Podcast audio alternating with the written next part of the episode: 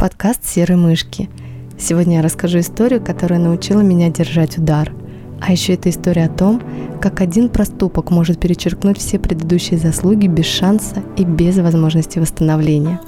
Случалась ли у вас ситуация, когда вы не знали, как поступить иначе, и поэтому поступали именно так, как поступали, несмотря на неправильность этих действий – Впрочем, сколько не возвращаюсь мысленно обратно в эту историю, понимаю, что поступила бы так снова и снова, в том возрасте и с тем масштабом мышления.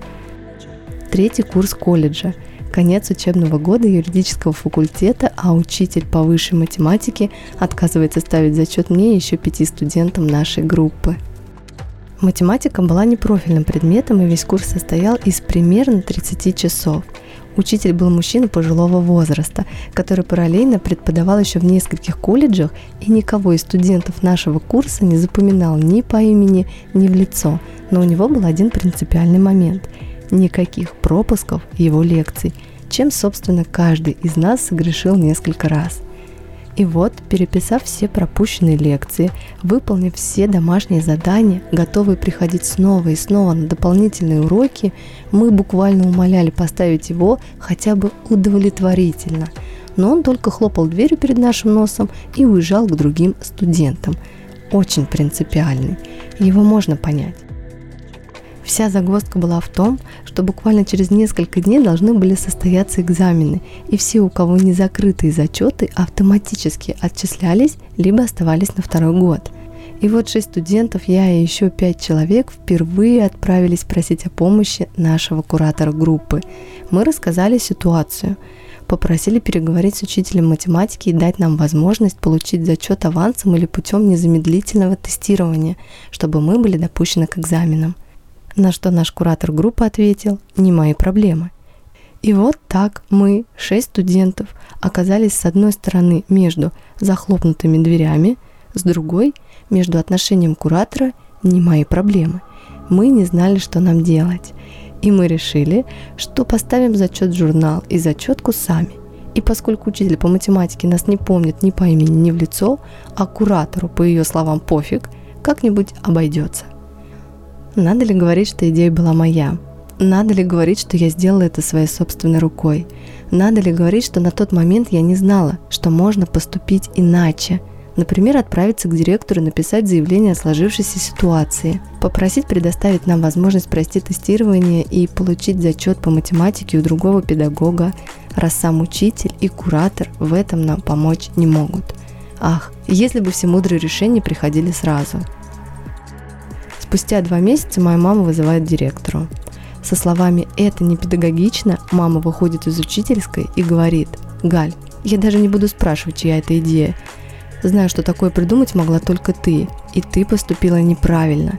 Но то, что сейчас педагоги потребовали, чтобы ты назвала имена других студентов, и в этом случае невозможно, тебя не отчислят, это безнравственно. Отчислят, значит отчислят, что-нибудь придумаем. Я до сих пор не знаю, как учителя узнали обо мне и не узнали о других студентах. Возможно, им кто-то шепнул.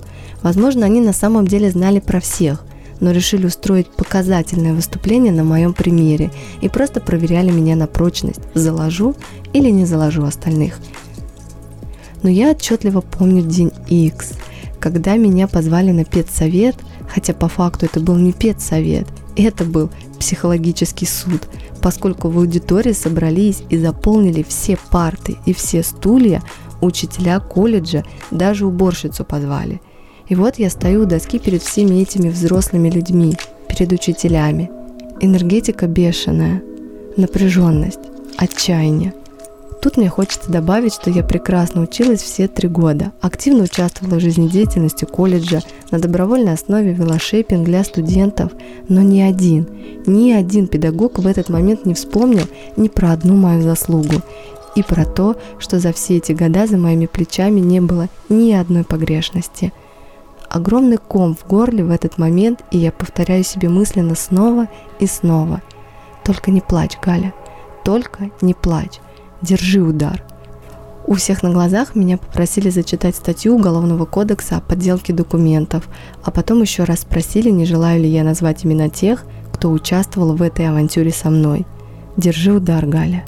ком в горле становился все больше, а глаза едва сдерживали слезы. Я тихо произнесла, что мне нечего сказать, и была отчислена записью «Грубое нарушение устава колледжа». Сказать, что мне было больно, ничего не сказать. Позже коммерческий колледж в городе Бронице зачислил меня к себе на юридический факультет, чтобы я смогла закончить обучение и получить свой первый диплом юриста у них.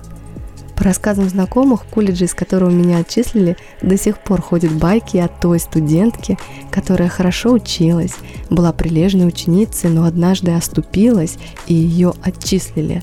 И каждый раз ставит эту историю в пример, как делать не нужно, а то будет плохо – и если вы слушали мой первый подкаст, то теперь знаете, почему для меня было важно после получения диплома найти работу не курьером, не консультантом в связном или где-то еще, а именно юристом. Важно это было для себя самой, чтобы доказать самой себе, что я выдержала удар и могу двигаться дальше. Держи удар, Галя, держи удар, моя королева.